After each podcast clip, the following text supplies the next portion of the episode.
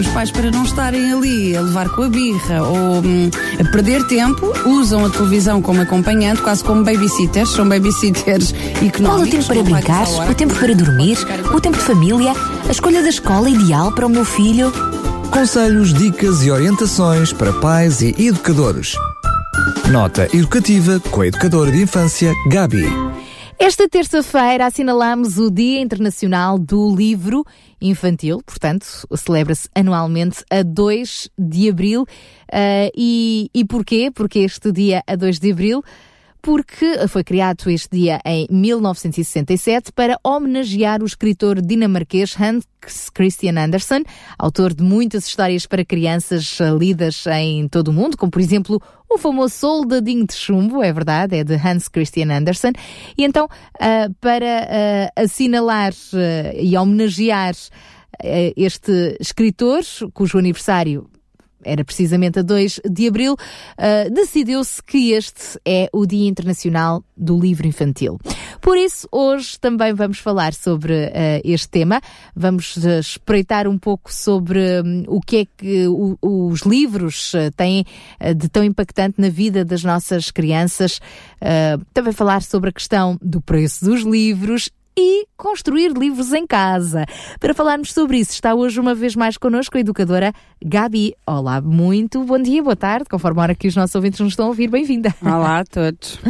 Muito bem, então este Dia Internacional do Livro uh, Infantil que nos fala de facto sobre a magia das histórias para crianças, não é? Nós lembramos-nos na nossa infância e hoje também as nossas crianças gostam. Aliás, um dos conselhos que é dado, uh, mesmo quando a criança ainda está na barriga da mãe, é contar histórias, ler histórias aos, aos bebés, não é? Sim, sim, sim, porque a criança está a ouvir, não é? Está e começa a reconhecer a voz da mãe ou a voz do pai, começa a estabelecer laços. Um, e ainda que nós não percebamos como, não é? Mas a criança começa a interiorizar uma linguagem uh, falada, que na altura ainda não é falada, mas é compreensível. Ela começa a interiorizar essa linguagem através também do conto de histórias e realmente é muito importante. Uh, isso é uma das é uma das, das muitas coisas, aliás, não são poucas, são muitas coisas que o livro traz à vida da criança, ainda na barriga da mãe, mas depois cá fora um, é muitas vezes através do livro infantil que a criança contata pela primeira vez com temas como, por exemplo, a morte, a ida ao hospital, uh, quando nasce um humano, o largar as fraldas. Hoje em dia um, uh, os livros têm tantos temas diferentes e que nos podem ajudar a abordar eh, questões que por vezes até são difíceis para o adulto falar com a criança, mas o livro de uma forma mais simples, uma forma lúdica, uh, traz-nos histórias que conseguimos realmente abordar esses temas e desenvolver muitas competências, como a linguagem, como estávamos a falar ainda ao bebê na barriga da mãe, mas as crianças que ouvem muitas histórias são crianças que muitas vezes uh, falam mais cedo e falam melhor. Não só o falar mais cedo é o importante, porque muitas vezes não é isso que importa, mas sim o falar bem. E uma criança que ouve uh, histórias com frequência, seja em casa, seja depois na, na, creche, no jardim de infância, é uma criança que muito provavelmente vai falar bem. Por outro lado, também vai ativar a sua, a sua imaginação, não é? Porque o livro muitas vezes traz uma imagem, mas não traz as imagens todas da história e a criança quando está a ouvir a história, as princesas, os chapos, os dinossauros, isto e aquilo, vai criando na sua cabeça também os cenários. Uh, por outro lado, através das histórias também as crianças conseguem começar a perceber o que é a ordem cronológica da coisa, não é? O que é que aconteceu primeiro, o que é que aconteceu depois e o que vem a seguir. E isso também é super importante, uh, precocemente a criança adquirir essas competências, porque depois vai-se refletir a nível da matemática, por exemplo. Nós muitas vezes não temos consciência disso, mas vai, vai refletir a nível do, da consciência matemática, vai refletir em termos da passagem do tempo. Os miúdos muitas vezes dizem, ontem vou à praia por exemplo, não é? Porque ainda não sabem aplicar bem o presente, o passado. E através das histórias, através do, do escutar a leitura de livros e de histórias, todas essas competênciazinhas de uma forma muito suave, de uma forma muito lúdica, vão sendo interiorizadas pela, pela criança. É também de sublinhar a diversidade de livros que existem adaptados aos diferentes contextos e faixas etárias, não é? Tu hoje em dia tens sobre todas as temáticas, desde a interculturalidade, em que através de livros e de histórias infantis as crianças têm noção de que existem povos muito diferentes, não é? Com hábitos muito diferentes, com cor da pele diferentes, com línguas diferentes, eh, desde isso a livros de culinária para crianças, tens hoje em dia um, uma panóplia de, sei lá, desde agricultura, desde que, relacionado com animais, tudo que nos parece que importe ao mundo infantil, tu hoje em dia tens através de livros e histórias e com infantis. capa mais dura ou, ou ou, mais plástica, se é para Sim. o banho, se é para o bebê, para a criança que, enfim, não rasgar ali as folhas logo. Não, tal e qual tu hoje em dia uh, tens uma forma de oferecer o livro à criança, seja em que idade for, como tu é, tão bem é falaste. É uma boa prenda sempre. É uma excelente prenda uh, e que por vezes a criança até parece que não liga logo no momento, porque obviamente se no mesmo dia que lhe oferecem um livro, oferecem aquele brinquedo que está na moda e que ela queria muito, se calhar no momento parece que não, não se interessa muito pelo livro, mas depois, se o adulto deixar a criança explorar calmamente o livro e até dizer, olha, eu ajudo-te a ler, ou eu vou-te ler a história que aqui está para tu saberes o que é que aqui diz nestas palavras. Não será a primeira nem a última vez que depois vamos dar com a criança sozinha a contar a história à sua maneira, não é? De acordo com os bonecos aos que seus vê, bonequinhos. aos seus brinquedos, aos seus bonecos, aos seus bebés. Não será inédito, obviamente, mas lá está, isto, tudo isto vem de um trabalho. Porque o ler, o ler a história e, e, que o livro faça parte da vida da criança também é um trabalho que cabe aos adultos desenvolver. Uhum. E, por exemplo, ter os livros uh, acessíveis numa prateleira baixinha, onde eles possam facilmente ir buscá-los. Por exemplo, terem facilidade em ir buscá-los, mas ao mesmo tempo tu também explicares que os livros não são para rasgar, não são para estragar, não são para escrever, porque há pequenas regras que nós devemos ensinar desde logo, porque o livro é uma coisa que tem muito valor, não só o valor financeiro, mas relativamente ao conteúdo que está, e não é para estragar é para preservar, não é? Por falar uh, nessa questão económica, o preço dos livros uh, é amigo das crianças? Não, Sara, pois às vezes se calhar não é. Eu ia sugerir para os pais aproveitarem realmente quando há aquelas promoções, não é? Porque hoje em dia há saldos e promoções em todas as matérias e nos livros também. Eu ia sugerir que aproveitassem, muitas vezes não é na altura do aniversário da criança, nem é na altura do Natal, mas fora dessas épocas, quando aparecem livros em promoção, olha, aproveitarem, comprarem, guardarem e oferecerem depois na altura em que acham que é pertinente oferecer. Por outro lado, cada vez mais também temos feiras de livros em segunda mão, há lojas de livros em segunda mão e nós conseguimos lá encontrar livros novos e por metade do preço muitas vezes. E faz todo o sentido nós apostarmos em livros em segunda mão, se não os podemos comprar novos, uh, porque é uma forma também de nós reutilizarmos, não é? Eu fico muitas, triste quando muitas vezes chego ao pé do caixote do lixo e vejo lá sacos com livros. Porquê deitar fora? Se as pessoas não estão interessadas mais, já não, já não tem a ver com as faixas etárias das crianças que têm em casa, ou elas próprias também já não gostam, podem sempre oferecer ou às, às bibliotecas municipais, ou por outro lado oferecer nas próprias escolas, nos ATLs, porque as pessoas por vezes não têm consciência de, por exemplo, num ATL onde estão crianças, uh, imagina, 50 crianças por dia, que toda a gente mexe nos livros, os materiais têm um desgaste muito rápido.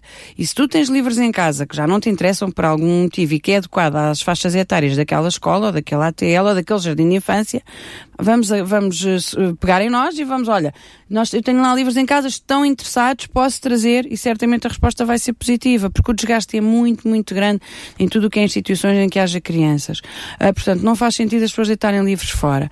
Agora, Faz sentido, sim, oferecermos aos filhos dos nossos amigos que são mais novos do que os nossos, portanto, e para eles será sempre uma novidade.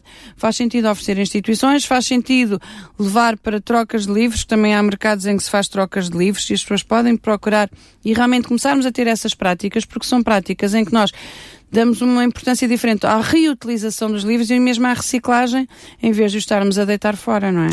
Eu lembro que uh, os nossos ouvintes, sempre que quiserem, podem participar no nosso programa, dar uh, conselhos, do, uh, colocar perguntas ou sugerir temáticas para abordarmos aqui neste nosso programa, neste, nesta nossa nota educativa, como através da nossa página do Facebook, via SMS ou WhatsApp, 933 912 912 933 912 912 uh, ou depois até ligando para o 21910 6310. E digo isto porque aqui no decorrer da nossa conversa temos a Margarida Ferraz, que entra de novo em contacto connosco. Olá, Margarida, e que nos diz que o livro é a melhor prenda que podem dar ao seu filhote Jonatas. Ele devora livros, está sempre a ler.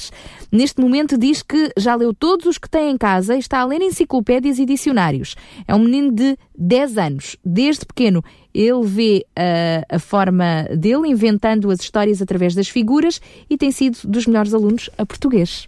Obrigada, uh, Margarida, uh, por este testemunho. Ora, aí está. O livro acaba também por ajudar a criança a ter interesse pela escola. Obviamente, porque como eu disse há pouco, hoje em dia temos livros de todo o tipo de temas e é engraçado, o Jonatas, como já não deve ter mais livros para ler, agora dedicou-se às enciclopédias e aos dicionários. Isso é excelente realmente, porque quando uma pessoa que tem o gosto de ler, lê qualquer coisa só porque, porque sim, porque precisa realmente ler, mas a verdade é uma, os conteúdos vão ficando, ele vai aprendendo coisas novas que provavelmente de outra forma, e nós hoje em dia deixamos o livro muito para trás até pela questão da internet, porque é um acesso muito fácil à internet e tudo mais.